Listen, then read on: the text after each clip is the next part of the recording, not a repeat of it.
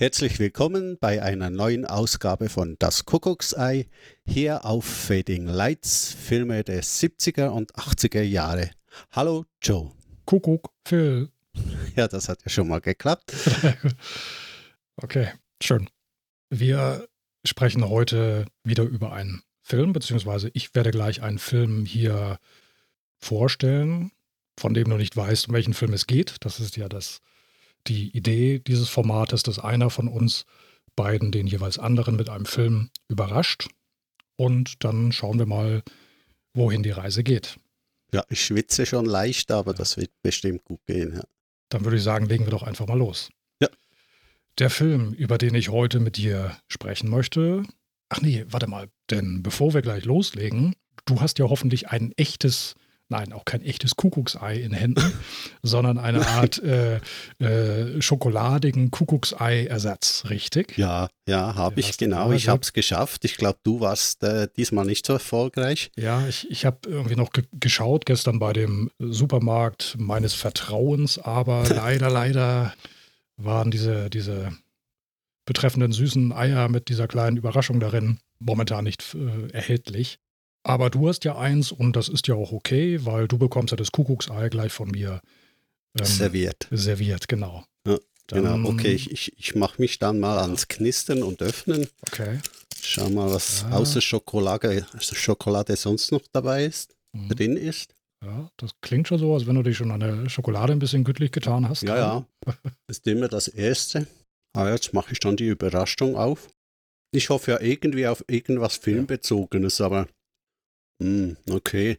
Es ist ein Vögelchen, mhm. wahrscheinlich ein Specht mit einem Stamm. Man kann also den Specht auf den Stamm setzen. Aha. Und ich glaube, das war es dann auch schon. Ja, aber das passt doch thematisch gesehen schon mal ganz Zum hervorragend. Kuckucksei. Ganz ja, hervorragend zu unserem Kuckucksei, richtig. Also ja. ganz gut gemacht dieses ja. Mal. Hm? Ja, das ist doch toll, hm? prima.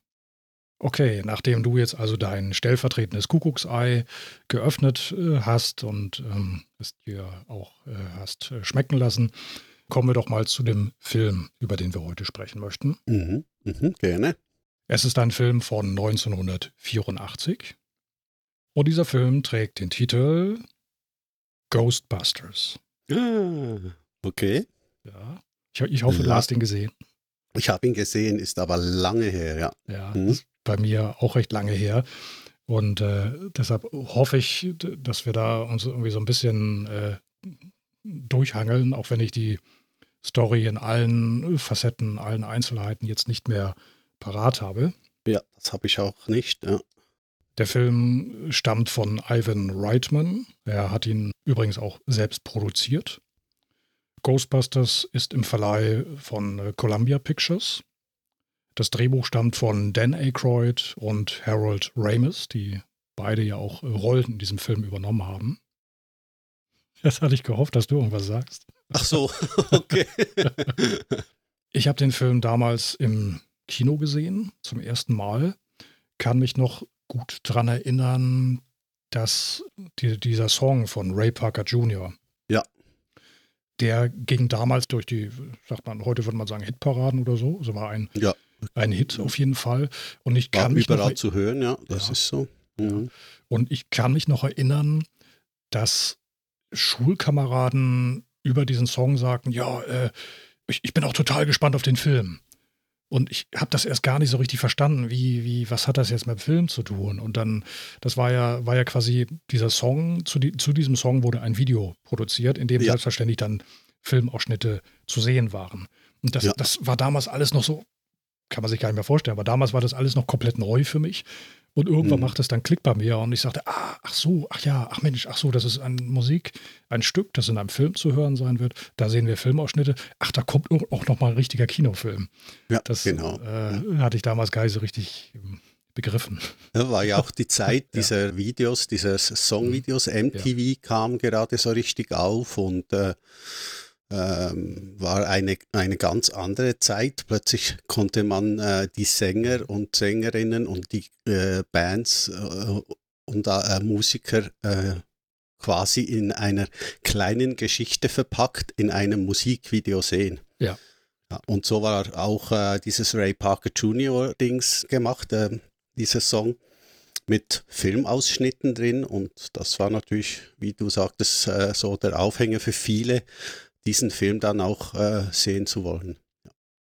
Ja. Musik von Irma Bernstein, ein Veteran der Filmmusik, der mit äh, The Ten Commandments äh, begonnen hat, ähm, einen Namen in Hollywood zu machen. Übrigens äh, durch gute Beziehungen zu äh, Cecil B. DeMille, der den jungen Bernstein mochte. Denn Bernstein war damals mitten in dieser, äh, wie sagt man, äh, Affäre um Kommunismus in, in, den, in den Staaten, diese Verfolgung. Diese, diese McCarthy. Durch, ja, McCarthy-Ära, McCarthy genau. Ja, ja. ja. Hm, diese furchtbare, furchtbare, widerliche Hexenjagd, die da veranstaltet wurde. Genau, und hätte Demil nicht darauf bestanden, Bernstein äh, den Score zu geben, wer weiß, ob wir jemals Magnificent Seven oder vielleicht auch Ghostbusters von ihm gehört hätten. Ja. Mhm. Ein kleiner Schwenk und damit zurück zum Film. ja, gut. ja, ich stehe hier ein bisschen auf einem hinkenden Bein. Du hast mich doch mit, mit Ghostbusters ziemlich erwischt. Ich glaube, ich habe den seit wahrscheinlich 10, 15 Jahren nicht mehr gesehen. Ich habe den Film auch nicht so oft gesehen. Ich war nicht im Kino, um Ghostbusters zu sehen. Das war vielleicht zwei, drei Jahre später, als er dann auf Video, Video rauskam. Es dauerte ja immer ein wenig, bis die Filme schlussendlich auf, auf Video erschienen. Nicht so wie heute, wo man äh, zwei, drei Monate nach dem Kinostart den Film schon auf, als Blu-ray oder äh, als, als äh, HD-Version über irgendwelche Anbieter äh, haben kann. Mhm. Ja, äh, ich weiß noch, ich war nicht so ein Riesenfan vom Film damals, weil mir das, der ganze Trubel um, um diesen Ray Parker-Song ein bisschen zu viel war. Okay. Ja. Ähm, ich war ja bereits damals ein Filmmusik-Fan und, und alle sprachen dann immer von der Filmmusik von Ray Parker. Und das hat mich, mich natürlich gehörig gewurmt, weil, naja, ist ja klar, es ist ein Song zum Film, aber nicht die Filmmusik. Richtig. Das war ja, war das nicht in den 80ern auch so eine, gab es dann in den 80ern nicht auch so eine Art Blütezeit, dass es eben zwei, eigentlich zwei verschiedene Versionen gab. Es gab einmal den, mhm. den, äh, wie sagt man, Original Soundtrack, den, den ja den, genau, den instrumentalen Score. Score. Ja. Und parallel dann manchmal noch eine, eine LP mit eben, das, das war dann das reine Songalbum ja, zu einem Film. Mit Songs mhm. von oder manchmal inspired from oder ja. auch gar nicht im Film, aber einfach so auf der CD, ja.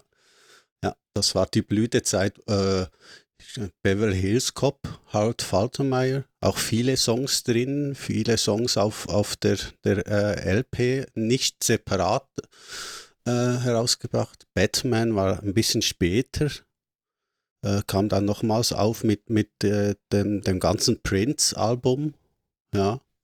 Und äh, der Danny Elfman-Score wurde ein bisschen so, äh, ja, abgehandelt halt, war Filmmusik. Das andere hat, wurde natürlich viel, viel besser verkauft und äh, schlussendlich trug und äh, trug es auch dazu bei, einige Einnahmen zu generieren für den Film und äh, ja.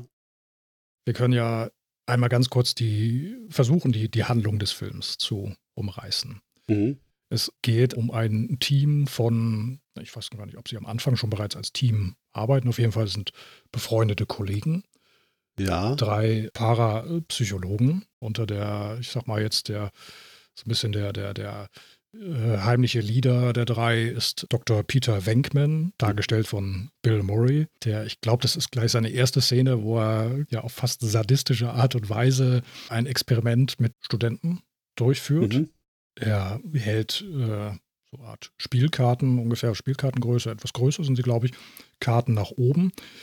Äh, sein Gegenüber kann die Karten nicht sehen, sieht nur die Rückseiten der Karten und vorne drauf sind Symbole zu sehen drei Wellenlinien, ein Kreis, ein Quadrat. So zum Beispiel.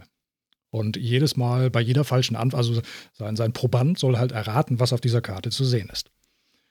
Und das liegt natürlich ständig daneben, dieses, so, so ein armer, junger, zappeliger Mann und bekommt dann auch äh, bei jeder falschen Antwort erstmal so einen kleinen Stromstoß von ihm verpasst. Ja. Das ja, ist schon ja, sehr, ja. äh, selbst aus heutiger Sicht ist schon ziemlich drastisch. Und ganz zum Schluss äh, geht dann dieser, dieser junge, völlig aufgelöste Mann nochmal in sich und errät dann sogar tatsächlich, tatsächlich äh, das richtige Muster, was sich auf der Karte befindet. Zitternd und schwitzend. Ja, ja, ich Ja, glaube, ja. es sind so drei Wellenlinien oder so und der Wegberg guckt auf die Karte und es sind tatsächlich drei Wellenlinien. Und er sagte dann, leider falsch. Ja. setzt dann nochmal an, den Stromschuss verpassen und äh, naja, woraufhin dann der junge Mann dann nervt aufspringt und flüchtet. Ich, ich, glaube, ich glaube, es waren alle drei, also Wenkman, äh, Stans, Egan, äh, äh, an der Universität äh, angestellt, äh, wenn ich mich richtig erinnere. Und ich glaube, auch aufgrund dieses Experiments mussten sie dann die Universität verlassen, oder? Ja, sie wurden rausgeworfen. Ja, Ich genau. weiß nicht mehr genau, was der Grund war. Es ist gut möglich, dass es dies Ja, ja. an diesem Experiment lag, ja. Also die drei gründen die, ihre eigene Firma, die auch Ghostbusters heißt, titelgebende äh, Company. Sie, äh, sie, sie- suchen noch einen vierten Mitarbeiter.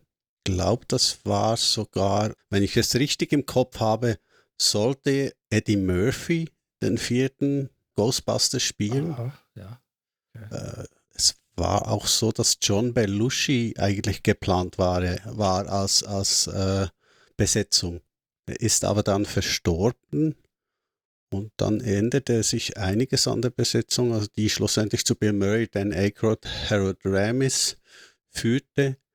Und äh, der vierte war, da bin ich jetzt nicht mehr sicher, Ja, das war Ernie Hudson. Ernie Hudson, okay. auch ein, ein farbiger Darsteller. Ja, diese, wo du gerade John Belushi ansprichst, das war mir auch überhaupt nicht bekannt. Ich habe äh, vor, bevor wir die Aufnahme heute gemacht haben, noch einmal ganz kurz ein klein wenig äh, recherchiert und bin dann auf die ursprüngliche, auf das ursprüngliche Konzept gestoßen. Mhm. Und zwar war das ursprünglich wirklich als reines, so habe ich das jedenfalls verstanden, als ein reines Vehikel für Dan Aykroyd und John Belushi gedacht Mhm, und zugeschnitten. In einem völlig äh, aberwitzigen Setting, in dem die, sie, die beiden nämlich als Ghost Smashers oder Meshers, Ghost Meshers, durch, du- sogar durch Raum und Zeit reisen und durch Dimensionen und dabei auf Geisterjagd gehen. Und das noch nicht Mhm, mit ihren mhm. Proton-Packs, die sie dann später haben, sondern mit äh, Zauberstäben. Okay, Und ja, das Konz- wusste ich jetzt. Ja, ja. Sehr speziell. hä? Sehr speziell. Und dieses Ja, ja. Konzept haben sie dann eben äh, Ivan Reitman angetragen, der dann aber sehr schnell gesehen hat, Leute, das lässt sich nur mit äh, immensen äh, Kosten realisieren. Geht nochmal in euch und überarbeitet das. Hm, okay. Ja. dann haben sich eben Aykroyd und Ramis nochmal hingesetzt. Und ich, ich meine, sie haben sogar in Martha's Vineyard in einem Bunker sich einquartiert und haben dann dort das Drehbuch umgeschrieben. Okay, ja. Mhm. Hey, ha- Ramis wollte, glaube ich, auch gar nicht mitspielen zuerst. Äh, wollte einfach den Film schreiben Ja. und hat dann äh, irgendwann entschieden, es sei vielleicht doch die beste Wahl für den, den Spengler, war, äh, Mhm. hat er gespielt. Ja. Mhm. Ja, er spielt den irgendwie so diesen, diesen nüchternen, trockenen Wissenschaftler, Ja. den eigentlich kaum was aus der Ruhe bringen kann. Den, Ja, ja. den, den spielt er schon ganz, ganz nett. Ja, das macht er gut. Ja, die, die, die äh, Charaktere sind, glaube ich, gut verteilt. Also man hat Aykroyd als äh, äh, eher ein bisschen tollpatschigen und äh, öfter mal äh, schreienden Geisterjäger. Ja, ja, Äh, er, ist, er ist derjenige, der immer äh, auch sofort bege begeistert ist von einer neuen Idee und sagt, Ja, Leute, ja. komm, das müssen wir machen und seht euch das an und toll. Und äh, gibt es natürlich diese eine berühmte Szene, wo, wo Bill Murray nur ganz äh, trocken sagte, it, it slimed me, also er schleimte mich voll und Aykroyd das nur kommentiert mit, das ist ja großartig. Ja, genau. Es gibt auch noch eine weibliche Hauptrolle in diesem Film, die wir bisher noch komplett unterschlagen haben. Und zwar spielt Sigourney Weaver, die Dana Barrett, eine Cellistin, die in einem Hochhaus wohnt und dort auch merkwürdige Vorfälle be beobachtet. kommen sie nicht von einem Einkauf nach Hause und, und es äh, springen plötzlich die, die Eier, die rohen Eier aus der Verpackung und Mhm, machen eine mhm. Riesensauerei. Ja. Ich glaube, sie öffnet irgendwann den Kühlschrank und dieser Kühlschrank sieht dann aus wie ein Tor. Also das Innere des Kühlschranks sieht dann plötzlich aus wie ein Tor in eine andere Dimension und eine Art Höllenhund, so möchte ich es jetzt mal nennen, Mhm. sitzt dort im Kühlschrank Ja. äh, und, sagt einfach nur Suhl. Und äh, Völlig. Äh, daraufhin ja, ist, sie dann völlig, völlig äh, perplex und, und verstört und sieht dann zufällig im Fernsehen einen Werbespot der Ghostbusters und beschließt, Mensch, da diese schrägen Vögel, äh, viel schlimmer kann es wahrscheinlich nicht mehr werden. Und äh, beschließt dann dort einmal vorstellig zu werden und äh, dann ihr Anliegen dort vorzutragen. Ja, Sigourney Weaver, natürlich, natürlich bekannt aus, aus Alien, äh, 79. Und dann ging es, glaube ich, einige Jahre eher ein bisschen trocken zu und her Mhm. bei ihr. Dann kam Ghostbusters, äh, Riesenerfolg war. Und, und zwei Jahre später natürlich die Fortsetzung von Alien, Aliens. Ja, eine von mir übrigens gern gesehene äh, Schauspielerin. Nicht zuletzt, weil sie in Alien mitgespielt hat, aber das ist ein anderes Thema. Richtig. Mhm. Wie kam es, weißt du das noch, wie, wie kam es zu, ähm, zu diesem äh, Rick Moranis Charakter? Wann Wollt- hat sich wollte der ich- in die Geschichte äh, reingespielt? Ja, das das wollte habe ich- ich nicht mehr Wollte parat. ich, wollte ich, ich wollte gerade die, die Brücke zu Rick Moranis Hm? schlagen. Es ist interessant, dass du gerade in diesem Moment ihn auch ansprichst.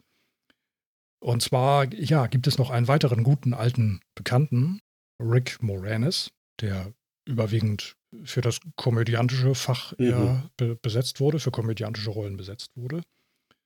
Rick Moranis, über den wir auch übrigens in der letzten, in der zweiten Episode unseres Stamm-Podcasts gesprochen haben, in Westworld. Dort hat er zwar nicht mitgespielt, aber wir haben ihn ganz kurz äh, angeführt. Ja. Und schon ist er wieder da, der gute Rick. Er spielt ein, ein ich, ja, er spielt einen Nachbarn von, von Den- Dana, Okay, ja. der hoffnungslos in sie verliebt ist und alles, alles versucht, ähm, mal ein wenig Zeit mit ihr zu verbringen. Und ja, so eine, äh, gibt dort eine äh, komische, gleichzeitig aber auch äh, traurige Figur ab. Und äh, ja, also man hat schon ein bisschen Mitleid mit ihm, mit dem Mhm. kleinen Rick. Ja. Mhm, mhm, ja. Mhm. Spielt ja dann zum Schluss hin auch noch eine gewichtige Rolle, weil er von, wird er nicht von, von Sul befallen? Ja, er, er wird in irgendeiner Form unterliegt er einem dämonischen Einfluss, so möchte ich es mal ganz vorsichtig ausdrücken. Ich hoffe, ich liege da nicht komplett falsch. Und er wird doch dann zu dem besagten Schlüsselmeister. Ja. Dem, dem Keeper. Ja, genau. Ja, ja, ja. Ja. Keeper, ja. Ge- Mhm. Ja, ja, ja, genau. Gate, Gate ist Sigourney Gatekeeper, Weaver. ja. Nee, Moment, langsam, langsam. Okay. Gatekeeper ist nicht Sigourney Weaver der Gatekeeper und er der Keymaster. Ja, ja, das kann gut sein. Obwohl wir sagen müssen, dass wir jetzt ein, an dieser Stelle doch schon einen ganz ordentlichen Sprung in der Handlung hingelegt haben. Wir sind nämlich, sprechen hier eigentlich schon fast über das Ende des Films. Die paranormalen Phänomene häuften sich und die Ghostbusters hatten richtig gut zu tun, indem sie eben Geister gejagt haben mit ihren Protonenstrahlern, von denen es immer heißt, niemals die Ströme kreuzen, auf keinen Ja. Fall die Ströme kreuzen. Was natürlich sowieso passiert, ist ja Was, ja, aber das passiert dann erst ganz am Schluss des Films. Äh, Ich glaube, die, die Story ist ja eigentlich auch mehr verwirrend, als dass sie wirklich hilft im Film. Eigentlich ist die auch ziemlich. Äh, die Story ist völlig zweitrangig, ja. Ja. Mhm. Ich glaube, es geht wirklich um diese, diese drei Trottel, Diese drei, drei plus, drei plus eins dann später, ja. drei plus eins, ja. Plus, plus, äh, plus Sekretärin Also, im, im, Annie, im, von, von der wunderbaren äh, Annie Potts gespielt, ja. ich, ich habe sie, glaube ich, nur äh, in einer, in einer, irgendeiner Rolle in Pretty in Pink gesehen. Zwei Jahre später oder drei Jahre später nach Ghostbusters. Es war auch so ein Kulthit, ein Teenie, ein Teenie-Hit. Ja, hat Aber, er nicht, der hatte äh, nicht diese, diese rothaarige Darstellerin mitgespielt? Wie hieß sie noch? Ja, das war Äh, doch die, ja. ach, wie hieß die noch? Molly, Molly Ringwald. Ringwald, genau. Ah, Molly Ringwald. Molly Ringwald, Okay. genau. Ja, ja, also da habe ich, glaube die Pots äh, nach Ghostbusters so das, erste Mal gesehen und sonst ist sie mir nicht so geläufig. Im weiteren Verlauf der Geschichte stellt sich schließlich heraus, dass das Gebäude in dieser, dieses Hochhaus, in dem Dana ihr Apartment hat, ursprünglich von einem, ja, verrückten Doktor äh, erbaut, erdacht, konzipiert wurde als ein Tor zu einer anderen Dimension, um den sogenannten Gozer, den Gozerianer herbeizurufen. Und der würde dann das Ende über die Welt bringen, so wie wir sie kennen. Ja, also gehen alle vier dann äh, zu diesem, in dieses Haus. Ja, ich, ja, ja, ich meine, sie machen sich alle zu viert, machen sie sich auf.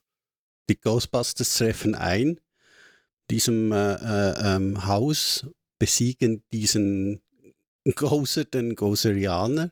Ich muss immer ein bisschen lachen über den Namen.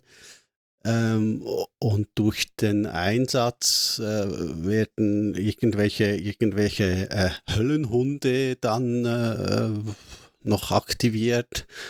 Und, und irgendwann äh, spitzt sich das Ganze dahin zu, dass das ein, ein riesiger Marshmallow Man äh, durch die äh, Straßen von New York stampft. Ja, ja, richtig, genau. Und zwar kam es äh, zu dem Marshmallow Man, weil Goza den Ghostbusters noch auf den Weg gegeben hat, wähle, wähle die Form der Vernichtung. Hm. Ja. Und dann war unseren Helden sofort klar, das nächste, an das wir denken, wird kommen und die Welt vernichten. Ja. Leert eure Köpfe, denkt an gar nichts. Ja. Ja, und dann ist es diese. Und dann äh, heißt, es, da heißt es im nächsten Moment, die, die Form der Vernichtung wurde gewählt. Und nein, wir ja. haben doch auch gar nichts gedacht. Wir haben gar nichts gesagt. Ich glaube, den Aykroyd steht da wie ganz betröppelt daneben. Mhm. Und alles schaut den Aykroyd an. Weil allen sofort klar ist, dass er offenbar doch an irgendetwas gedacht hat.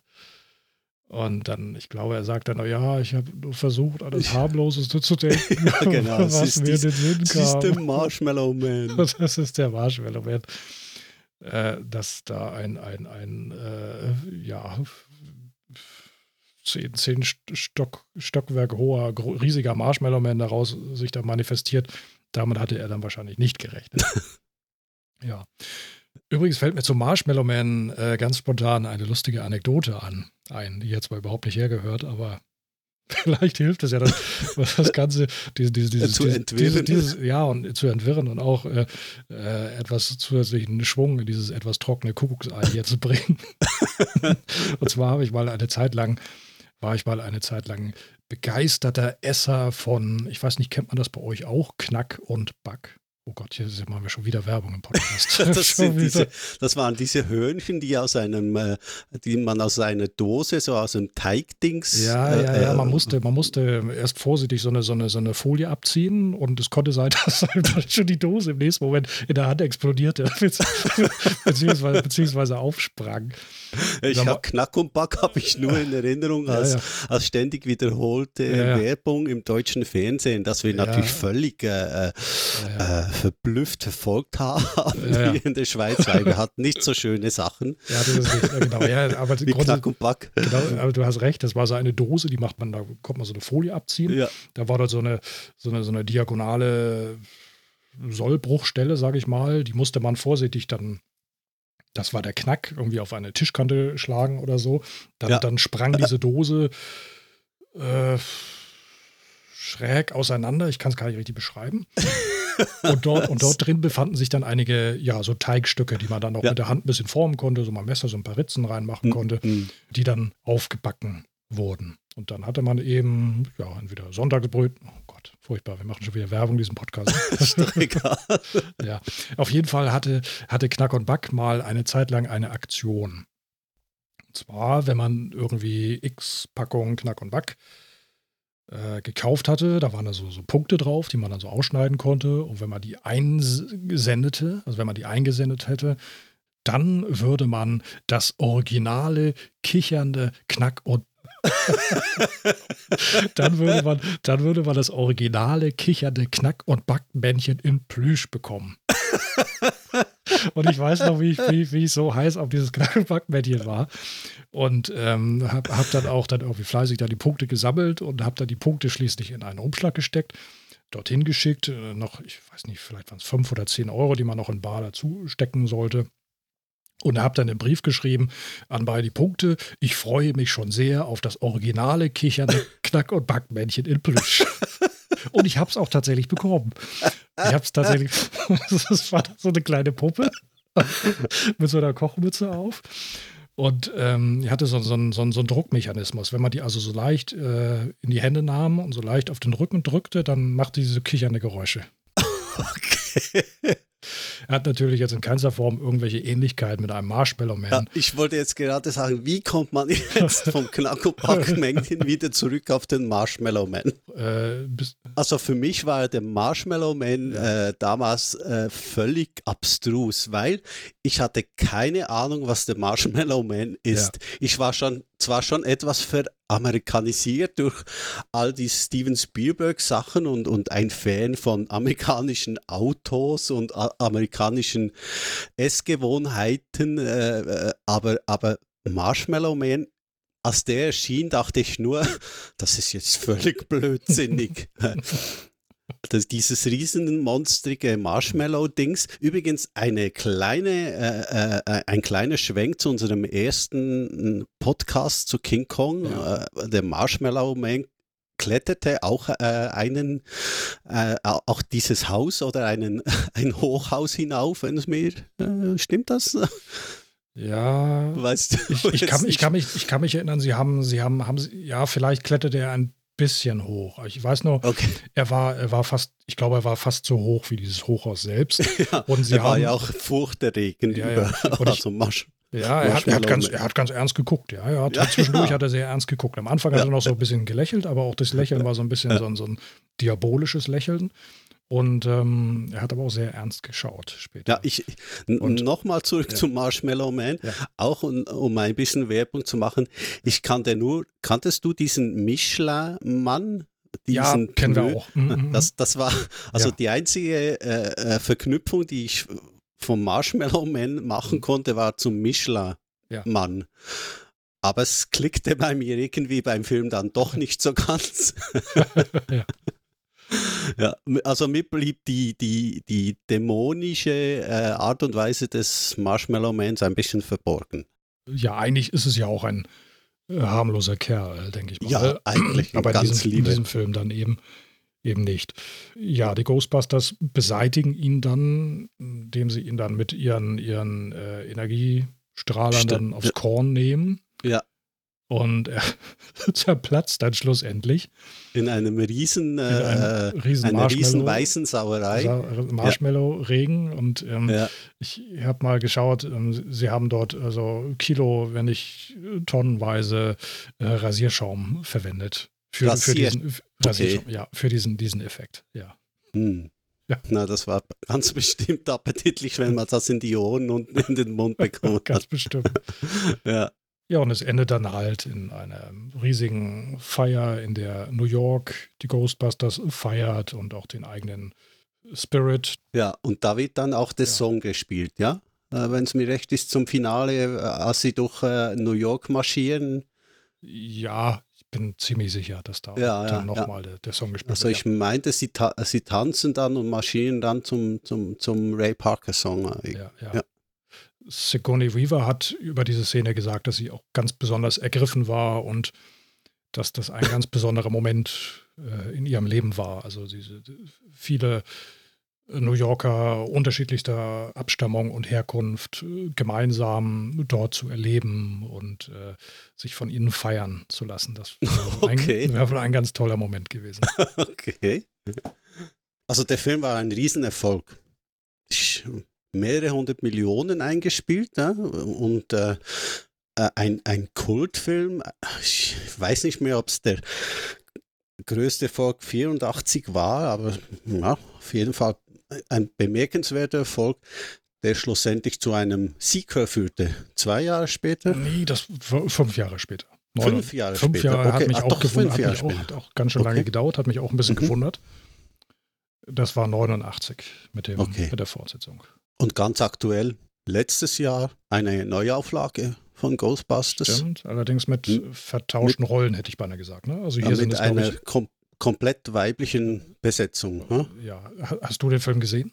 Nein, ich habe den Film nicht gesehen. Äh, als ich gesehen habe, das äh, soll jetzt nicht irgendwie befremdlich klingen, aber als, die, als ich gesehen habe, dass die Besetzung also so ausgetauscht wurde, fand ich irgendwie die Idee ziemlich blöd. Ja, also ich, ich kann von meiner Seite auch nur sagen, ich habe den Film ebenfalls äh, bisher nicht gesehen.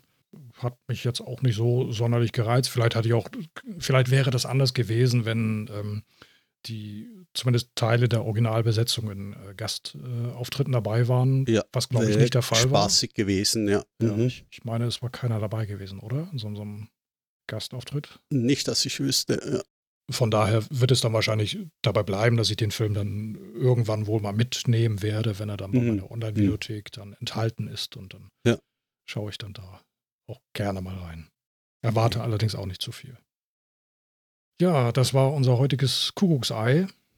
Es war ein schwieriges Kuckucksei. Ich war mir selber auch nicht so ganz sicher, weil ich eigenartigerweise, ich habe es vorhin, glaube ich, schon einmal erwähnt, es, obwohl ich den Film mehrfach gesehen habe, fällt die Handlung bei mir immer irgendwie komplett hinten runter. Das ist ja, ganz eigenartig. Ja. Die, die also Handlung, ich, äh, ja. ich habe auch extrem Mühe, hier äh, die Handlung zusammenzukriegen. Ja, genau. irgendwie sind es so kleine Stücke und dann passiert wieder was, was irgendwie völlig Abstruses und Lustiges und, und die, die Jungs schmeißen sich äh, freie Dialoge hin und her, die so auch gar nicht im Drehbuch standen. Und äh, wie du gesagt hast, die Handlung ist wirklich äh, schwierig nach, nachzuempfinden.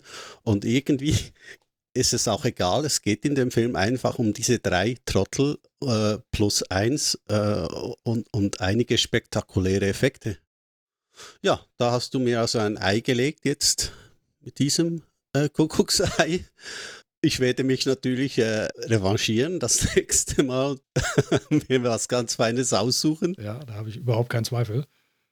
Aber dann vertraue ich dann doch mal darauf, dass du dann vielleicht beim nächsten Mal ein etwas glücklicheres Händchen hast bei der Filmauswahl.